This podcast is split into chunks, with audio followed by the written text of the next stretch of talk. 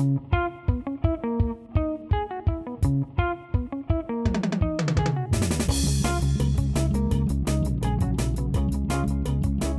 a todos, bienvenidos. Esto es Bendito Fantasy, cápsula de Benditos Capitanes. Estamos Gera y Luis acompañándome para hablar de cómo nos fue la semana pasada, que creo que no fue muy buena en nuestras elecciones. Todos los que dijimos, bueno, Kane, ya Chole, vamos a escoger a otro, a Son, Son no hizo nada dijimos que Mané en lugar de Salah, Mané no hizo nada. Entonces, pues creo que, que no, no resultó este experimento de no ir por la principal figura. ¿Ustedes qué tal? ¿Quién, quién fue su capitán esta semana? Fíjate que yo al final me incliné por, estaba entre Kane y Salah, me dejé a Salah y bueno, ya los, los siete puntitos salvaron, este, no, eh, 16 puntitos salvaron a mi equipo si no hubiera sido una jornada de Halloween. Luis, ¿qué tal te fue? pues, pues bien. Bueno, no vienen capitanes, porque pues yo tengo como una relación de amor y odio con Son, porque ya me ha tocado tenerlo y que lo expulsaran. Y hoy pues lo tuve, dije, lo voy a hacer capitán, se va a rifar y pues no, un blank, pues ya llevo como que son tres semanas sin dar, sin darle al tiro con el capitán, pero pues la tercera es la vencida, ¿no? O la cuarta ya. Alguna de estas va a ser la vencida. Yo, sí. yo sí fui con Son y también, y creo que es igual que tú, ¿eh? las veces que he tenido a Son en mi equipo en otros años, etcétera, ha sido la misma cosa de que, de que no le atino. Esta vez otra vez lo hizo más o menos. De hecho, creo, podría decir que fue su peor partido en lo que va de estos, de estos seis, siete juegos.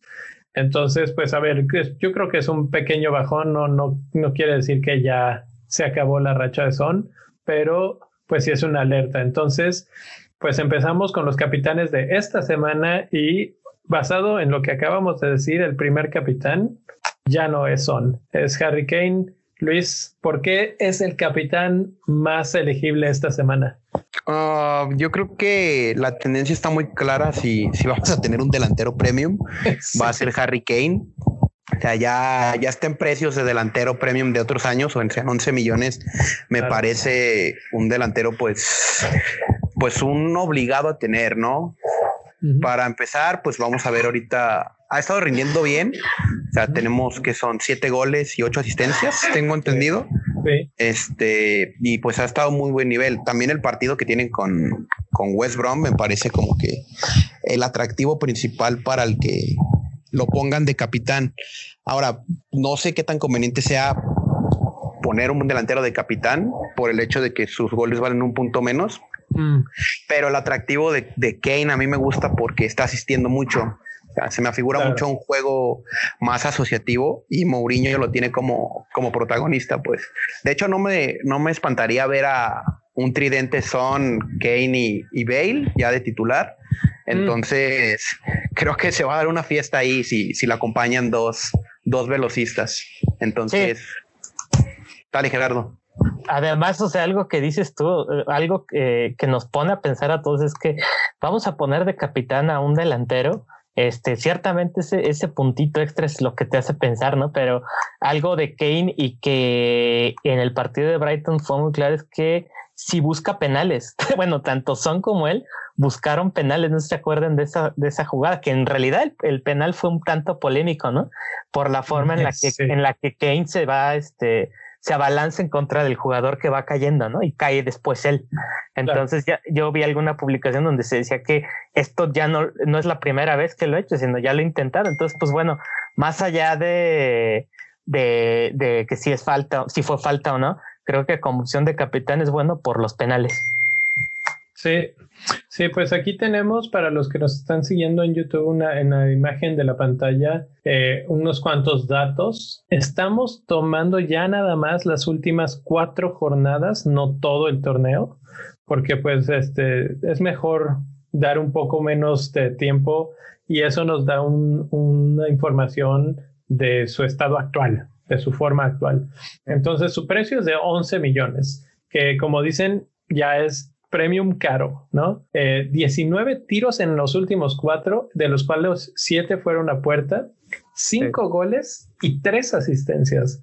Creo que no vamos a encontrar un mejor jugador en todo el fantasy en estos momentos. Podría estar nada más compitiendo con Son, pero creo que en consistencia incluso mejor que Son, porque pues ya lo dijimos, la semana pasada Son se tomó unas vacacioncitas en nuestros equipos.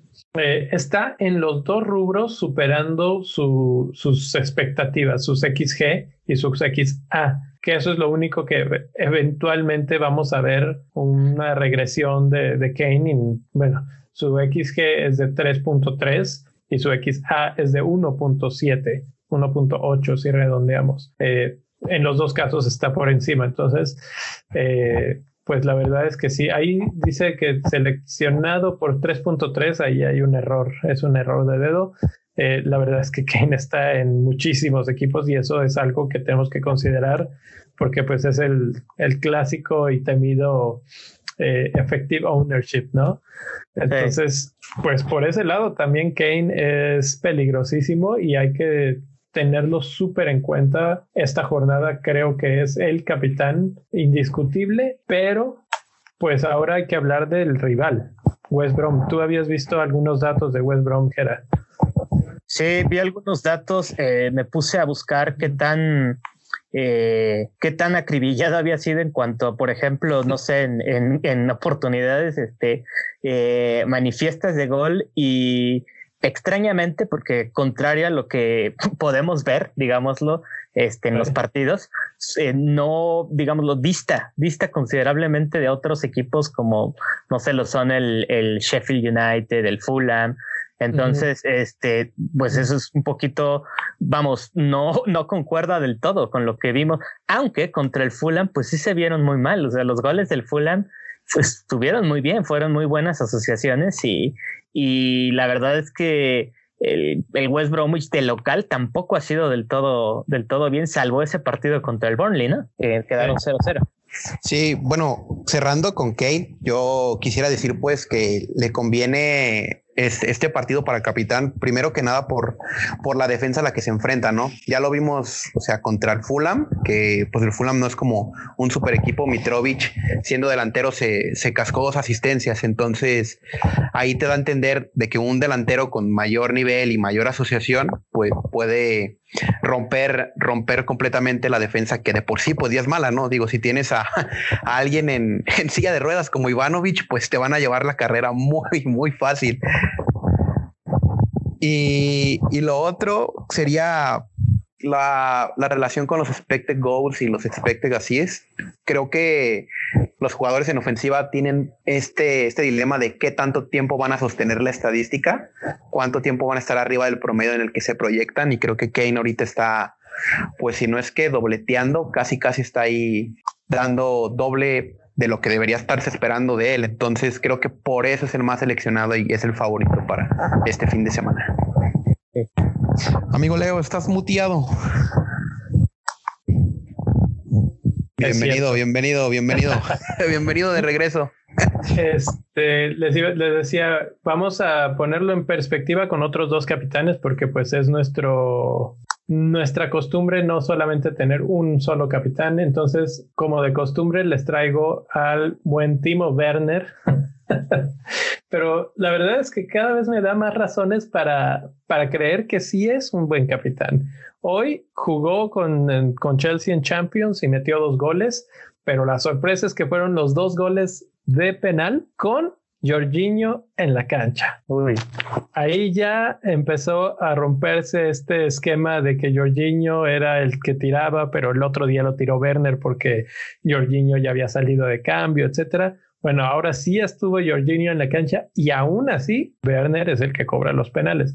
Y bueno, hemos visto ya menos penaltis en este, eh, en lo que va, no sé, las últimas tres, cuatro jornadas ya, ya se pusieron un poquito de acuerdo los árbitros dijeron, ok, este sí nos estábamos exagerando un poco, pero seguiremos viendo penales. Ya hoy les marcaron dos a Chelsea, entonces ese dinamismo que tiene Chelsea por las bandas y, y pues en, en general en toda la línea frontal va a generar oportunidades y van a estar muchas veces en el área y van a haber penaltis. Y si Werner es el cobrador, pues le agrega un poquito más a todo lo que siempre hemos dicho de él. Es la primera vez que lo ponemos como, como en el trío de capitanes primarios, digamos, ¿no? ¿Ustedes qué opinan de Werner?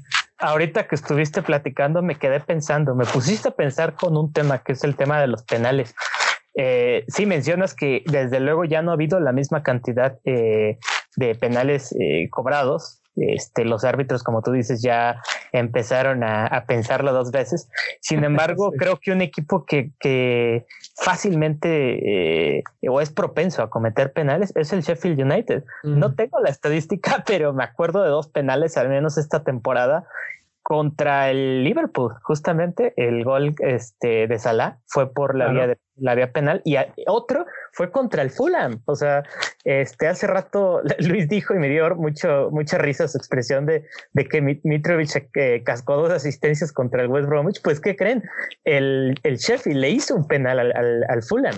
Este, ¿qué quiere decir esto? Que es una línea defensiva propensa a, cometer errores de este tipo. Sí, sí, sí. Sí, bueno, yo con Werner, no sé, a mí me está gustando el Chelsea, pero más en defensa, la verdad. O sea, yo, si sería un arriesgado o un hipster, capitanear un defensa del Chelsea porque están muy sólidos. Este, pero hablando directamente de, de Timo, pues ya desde Bundesliga, creo que ya es un cobrador de penaltis muy excelente. Hoy lo pusieron por banda, que es como que la posición en donde más rinde, con un punta fijando defensas, él hace la ruptura y por lo general él así mete los goles.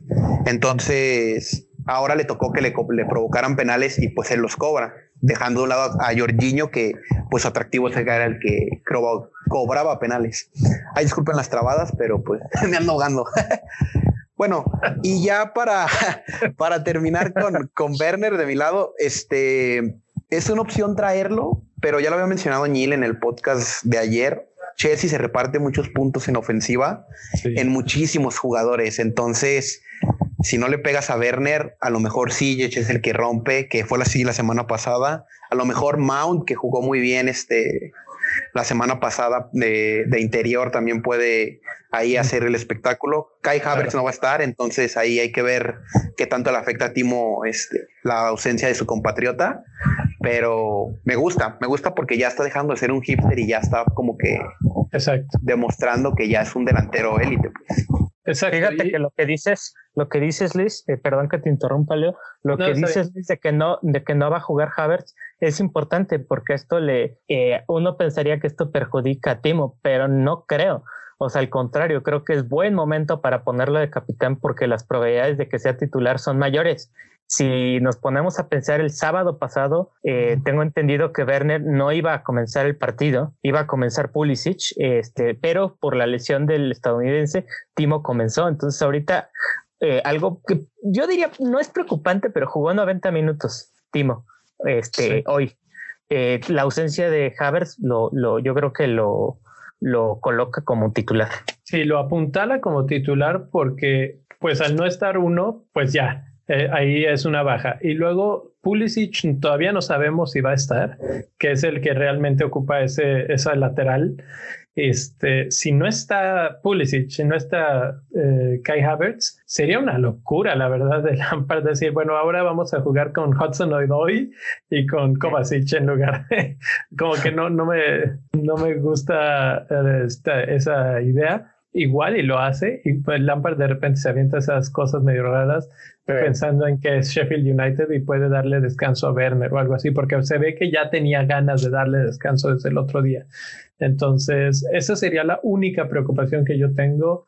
Si no lo tienen en su equipo tal vez no sé si sea tan recomendado traerlo nada más para capitanearlo creo que Kane cumple esa función perfectamente. Obviamente, si no tienen a ninguno, pues Werner lo que tiene a su favor es que es mucho más barato, ¿no? Entonces, más accesible para traer. Eh, e igual, si nos vamos a los últimos cuatro partidos, tiene siete tiros, cinco a puerta, tres goles y una asistencia poco a poco estamos viendo ese Werner más participativo en ataque y conforme el equipo va sanando, vamos a decir, que deja de tener tanto lesionado que ya dijimos ahorita todos los que sí tienen, eh, Werner va a brillar más. Entonces, por eso es nuestro capitán número dos y nuestro capitán número tres en una jornada que es sumamente complicada de elegir capitanes porque muchos equipos grandes se enfrentan entre ellos o equipos que andan bien se enfrentan entre ellos. Entonces, sorpresa, sorpresa, Jera, ¿quién es nuestro tercer capitán? Pues sorpresa porque creo que no lo habíamos tenido desde,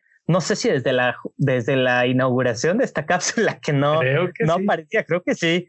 Eh, pues no es otro, no es otro, este, más que Pierre-Emerick Aubameyang, este, un jugador que ha estado así, ha estado abandonado, ha estado en la sombra este, esta temporada este, con justas razones, la verdad, pero fíjate que ahorita por lo, lo que comentaban, este, desde un punto de vista meramente estratégico, pareciera que Aubameyang puede ser una pieza eh, o un arma muy poderosa. ¿Por qué? Porque bien sabemos que todos se van a ir por, o la mayoría se van a ir por Kane o Son uno de los dos, la mayoría de jugadores, ¿no? Sobre todo en la parte alta de los rankings.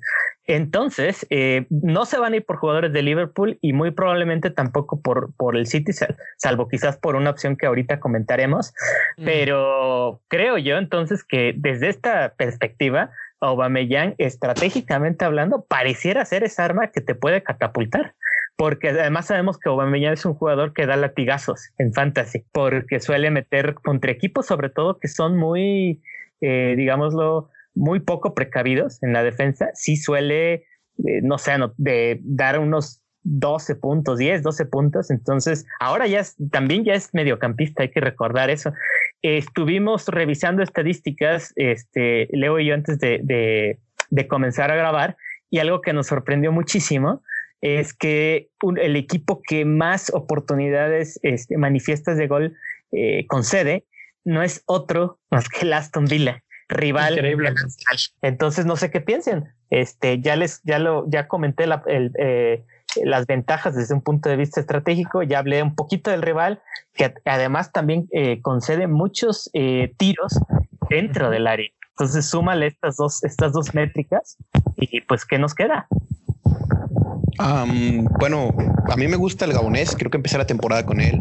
Este, pero el Arsenal ha estado como que transformándose en su sistema de juego porque llegó Thomas y de hecho están jugando Thomas y el Neni. Entonces, ni Ceballos, ni Shaka, ni Otzil, que ni siquiera está contemplado, están como que puestos para jugar. Ahora, a mí lo que me gusta de Bomellán es que tira penales.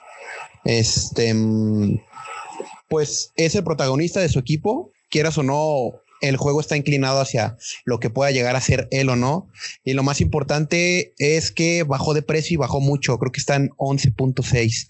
Entonces, me parece, está en el rango como de Sterling, Kevin De Bruyne. Entonces ahí puedes marcar la diferencia con jugadores del City que pocos managers van a capitanear. Sí, eh, ahorita la última vez que yo chequé y lo que aparece en pantalla es 11.7. Eh, sus números no son tan impresionantes como los otros que hemos mencionado. Tiene solamente seis tiros, de los cuales tres son a puerta, un solo gol y cero asistencias. Entonces ahí empieza ya a titubear un poco la, la cuestión. 13%, 13.8 de los equipos lo tienen, eso es muy bueno porque entonces ahora sí hablamos de un diferencial con mucho potencial y, como decía Jera, es un jugador que de repente no da nada y de repente te avienta tres, cuatro goles y si le da la gana en dos partidos, ¿no? Eh, parece que Aston Villa es ese equipo, empezó muy bien, empezó probablemente demasiado bien, estaba superando su, sus propias expectativas y ahorita ya empezó a mostrar los verdaderos colores. En los últimos dos partidos les han metido siete goles y no están, no enfrentaron equipos pues vamos a decirlo como es, de la talla del Arsenal. Eran Leeds United, que es un recién ascendido, que lo ha hecho bien, pero pues sigue siendo un equipo más chico. Y el Southampton, que no se, no se destaca por ser un equipo goleador. Entonces, si Arsenal más o menos se empieza a encontrar, eh, Aubameyang puede ser pieza clave. Y además, este, esta semana también metió gol entre, entre semana. Entonces, eh, creo que esto está puesto para el regreso del gabonés a ser considerado aquí, a menos de que alguien más levante la voz. No, y además, estuvo bueno el, dato que, que, proporcionaste, que solo el 13 y pico por ciento de los equipos lo tienen. Y además yo me pregunto, ¿cuántos de esos equipos no son zombies ya? O sea, ya no, ya los dejaron de mover sus entrenadores. Es probable que después de la fecha 1 o 2 lo dejaron ahí y, y, nada más por esa razón, ¿no? Entonces, otra cosa con él es que, no sé, en lo personal nunca me ha parecido una gran opción de capitán, no tanto porque no me caiga bien o porque, pero digo, porque tenga malos números, porque ya, porque ya hablamos de que tiene una definición soberbia. El, gabonés. Entonces, este, más que nada a mí no me parece tan confiable, me parece más una apuesta. Siempre me ha parecido una apuesta en cuanto a la capitanía. Por eso cuando, cuando nos dio creo que una asistencia, que muchos lo pusimos de, de capitán. Yo dije, ay, bueno, ya, mínimo una asistencia, porque para mí él siempre ha sido una apuesta, pero esta vez, desde el punto de vista estratégico, se los dejamos a ustedes. Ahí está un arca. si Mira, Sex Fábrega sabe algo porque él lo tiene de capitán en su fantasy. Entonces, este, yo ahí sí creo que puede estar dando la sorpresa, porque el Aston Villa, o sea, su prioridad no hay que olvidarnos que es salvarse del descenso y realmente han en cuatro jornadas creo que ya lo lograron. Vamos a ver un Aston Villa un poquito más débil en defensa. A Amy Martínez ya se le están viendo las costuras, o sea, no se lanzan tiros libres, no llega por la edad, digámoslo, así como es. Entonces, Aubameyang, antes del, del renacer de Kane, era el mejor delantero del FPL, entonces que no se nos olvide que era un hombre que metía goles y metía muy buenos goles, entonces puede reencontrarse otra vez aquí. Así es. Bueno, vamos a dedicar los últimos cinco minutitos a platicar de capitanes hipsters y qué locura que los capitanes hipsters vienen de, de Manchester City, de Liverpool. Sí. Pero, pero, es que se enfrentan entre ellos y, y, va a ser un duelo durísimo para los dos equipos. Eh, ¿Quién creen que llegue en mejor momento, City o Liverpool a este partido? Híjole, fortalecido.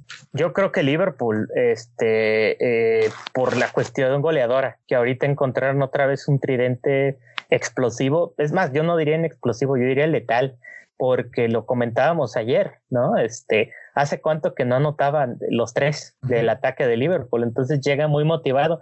Sin embargo, el City llega muy bien defensivamente, o sea, se ha hablado muy poco de eso, pero están corrigiendo esos problemas defensivos que tenían. La llegada de Díaz, ¿no? Ha, mejorado bastante la defensa. Sí. Sí. Eh, bueno, pues hablabas del tridente y tenemos que hablar del hombre del momento, que es el que hizo tres goles, es Diogo Jota, es baratito, está llenándole el ojo a muchos managers. ¿Les gusta para Capitán Hipster esta semana? No, yo digo que no. yo sí digo que no. Es que no, no es que odie a Diego Yota, lo he tenido en otros fantasies, o sea, en los tres años que tengo, en los dos ha estado, pero hay que entender que Diego Yota es como el des, es como el aflojador de tornillos de club. O sea, hay que entender que si bien arrancó de titular contra el Atalanta en Champions, Diego Yota es un explosivo que te va a resolver el partido. Así fue con Arsenal, así fue con West Ham. Entonces, este, no, no creo que vaya a cambiar la misma pauta con el City. Para empezar, no creo que arranque titular y creo que si va a entrar va a ser para resolver un partido. Yo sí lo descarto, pero en una de esas alguien pega, pega el brinco con él. O sea, está en racha, no lo podemos negar, pero yo, sí me limitaría con él un poco. ¿Tú, Jera? Eh, fíjate, Diego Jota es de mis jugadores favoritos del fantasy y también de capitán. Tal vez me la pensaría de capitán. A lo mejor traerlo sí, porque difícilmente sientas a un jugador que anotó tres goles del partido pasado contra tu al, rival que contra el que te quieres desquitar, porque eh, acuérdense, el último partido en ese estadio entre esos dos equipos fue una humillación para Liverpool. Fue una goleada. La verdad es que le cuesta trabajo últimamente cuando no hay público a Liverpool estar en ese en ese terreno de juego.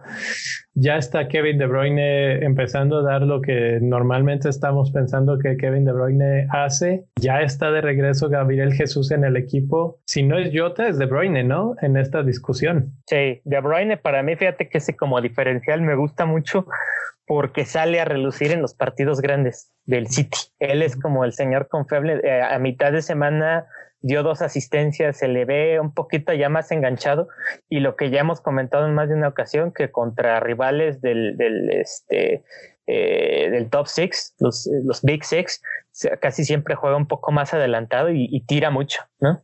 Sí, sí. Yo espero mucho de De Bruyne. El problema es que ahorita no está en tantos equipos. Bueno, los que le aguantaron la mala rachita y no estar, pues, pues qué suertudos que lo tienen ahorita. Es un buen capitán para si no tienes a Kane.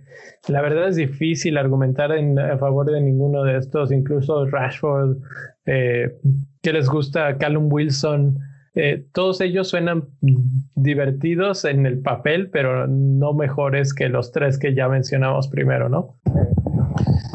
Sí, creo que hay, hay jugadores pues que puedes capitanear por cuestión de impulso y de que tú sabes, o sea, de que por señal divina, por señal bendita del fantasy, va a romperla en un fin de semana. Entonces, por ejemplo, Callum Wilson viene en buena forma, es el, creo que el cuarto mejor delantero puntuador, solamente por detrás de lo que es este Kane, Calvert Lewin y creo que está Bardi en tercero. Entonces, para su precio, me, me, llama mucho la atención porque están 6.5. Entonces, Southampton maneja lesiones ahorita en defensa y puede ser un capitán, pues, para alguien que trae inspiración más que nada. Si quieres ir a la segura, yo creo que los tres que mencionamos son muy buenos, pero hay muchos hipsters, pues, para considerar. Que a mí se me viene a la mente ahorita Patrick Bamford porque el Crystal Palace no se vio bien en defensa contra Wolves. De hecho, creo que Wolves los atacó todo el partido, salvo una o dos ocasiones que intentó despertar el, el Palace. Creo que el Leeds, por el estilo que maneja y porque Banford es el de los goles, ahí está, ahí está una llave que también puede interesar a más de un, de un artista del fantasy, ¿no? Sí, si me lo preguntas ahorita que di las, los datos del Aston Villa, pues el que seguía era el Crystal Palace, entonces no estás tan, tan errado con, con Banford, ¿no? Eh, me gusta, me gusta Bamford. La verdad es que, ¿por qué no? Rodrigo está fuera. Este mm. parece que estuvo en contacto con alguien que tuvo coronavirus, entonces va a estar, va a estar fuera. Entonces eso afianza todavía más a Bamford en el equipo. Eh, por ahí me gusta. ¿Saben quién está también fuera ahorita por, por enfermedad? Reguilón eh, de, de Spurs. Entonces eso quién sabe cómo afecte el ataque de Spurs. Un poco ahí va a bajar su efectividad por la banda. Eh, o tal vez va a dar de más trabajo a Son. Uy, eso que dices es muy interesante. Yo no había visto la noticia de Reguilón y eso, no sé, creo que a mí, a mí, a, quien le beneficia más es justo a Son. Y sabes qué, me acabo de, acordar que una de las dolencias del West Bromwich, si bien recuerdo, este, díganme qué piensan, es, es la banda izquierda, ¿no? Las bandas en general. Creo que fallan mucho por eso. Acuérdense cuando en el primer partido Harvey Barnes se dio un festín. O sea, pudo haber anotado creo que hasta un hat-trick si hubiera tenido mejor precisión en sus disparos. Entonces, híjole, que creo que sí vamos a tener dolores de cabeza, señores. Y mira, ¿sabes qué? Ya para cerrar, el último capitán hipster que voy a poner en la mesa y hablando de bandas y hablando de bandas que fallan mucho, ¿qué les gusta eh, Chilwell? Mm. Híjole.